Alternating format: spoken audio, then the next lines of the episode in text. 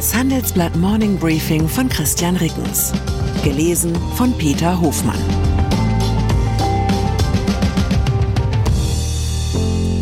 Guten Morgen allerseits. Heute ist Freitag, der 12. Januar 2024. Und das sind unsere Themen.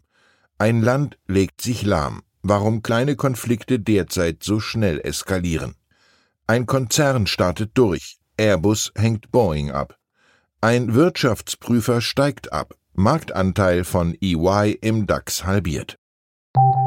Nach einer kurzen Unterbrechung geht es gleich weiter. Bleiben Sie dran. Wie navigieren Deutschlands Top-Vorständinnen durch die aktuell schwierigen Zeiten? Hören Sie es selbst bei der Female All-Star Boardroom Session am 14. Mai. Mit dabei Maria Ferraro von Siemens Energy, Viktoria Osatnek von E.ON, Sopna Suri von RWE Generation und Antje von Dewitz von VD. Wir sprechen mit Ihnen über die Stärkung der Wirtschaft, das politische Klima und die geopolitischen Krisen. Seien Sie dabei, femaleallstarboard.de. Woche der Wut in Deutschland.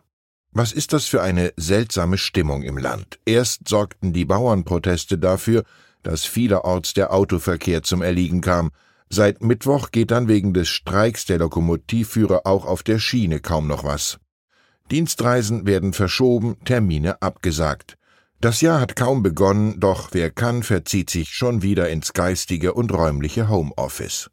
Zumal auch die öffentliche Debattenlage geeignet ist, jeden Neujahrselan zum Erliegen zu bringen. Man muss sich schon ernsthaft fragen, wenn eine vergleichsweise harmlose Subventionskürzung für Landwirte und die happige Forderung einer kleinen Spartengewerkschaft die Republik derart erregen und zugleich lahmlegen kann, was steht uns dann bevor, wenn es mal an die richtigen Zumutungen geht?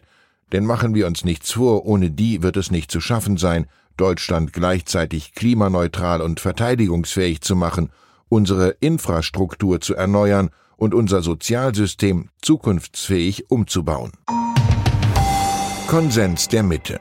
Eine häufig gehörte Begründung für die schnelle Konflikteskalation lautet, die gesellschaftlichen Lager in der Bundesrepublik stünden sich halt immer unversöhnlicher gegenüber. Wutbauern vom Land gegen abgehobene urbane Elite, alte weiße Männer gegen junge Klimakleber. Der Berliner Soziologe Steffen Mau widerspricht im Handelsblatt-Interview dieser These. Zumindest über die letzten 30 Jahre sehe man kein Auseinanderdriften der Gesellschaft. Zu zentralen politischen Fragen bestehe einigermaßen Konsens. Dieser Konsens werde maßgeblich von den Anhängern von Union, SPD, FDP und Linken getragen.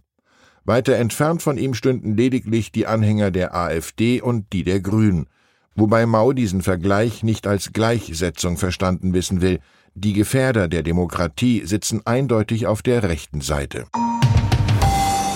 Airbus hängt Boeing ab. Nach dem Zwischenfall mit einer Boeing-Maschine, bei der im Flug ein Rumpfteil herausbrach, hat die US-Luftfahrtbehörde FAA Ermittlungen gegen den Konzern eingeleitet. Die Umstände wiesen darauf hin, dass der Flugzeugbauer möglicherweise seine Pflichten bei Produktion, Inspektion und Tests vernachlässigt habe, hieß es in einem Brief an Boeing. Das Unternehmen bekam zehn Werktage Zeit, um Stellung zu nehmen.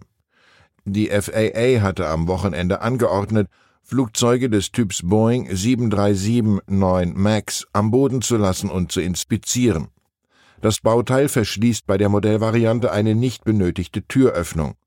Bei einem Flug von Alaska Airlines am Freitag vergangener Woche riss das Teil plötzlich kurz nach dem Start heraus, bei darauffolgenden Überprüfungen fanden sich bei weiteren Flugzeugen des Typs an der Stelle lockere Befestigungsteile.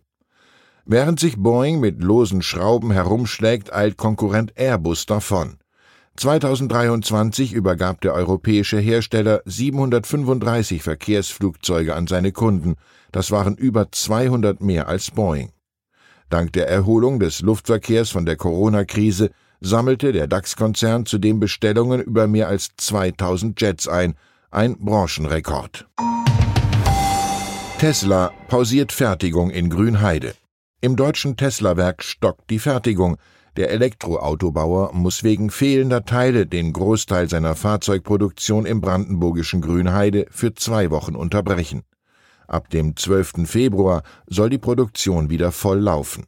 Begründung des Unternehmens für die Unterbrechung die kriegerischen Auseinandersetzungen im Roten Meer und die damit verbundenen Verschiebungen der Transportrouten zwischen Europa und Asien über das Kap der Guten Hoffnung.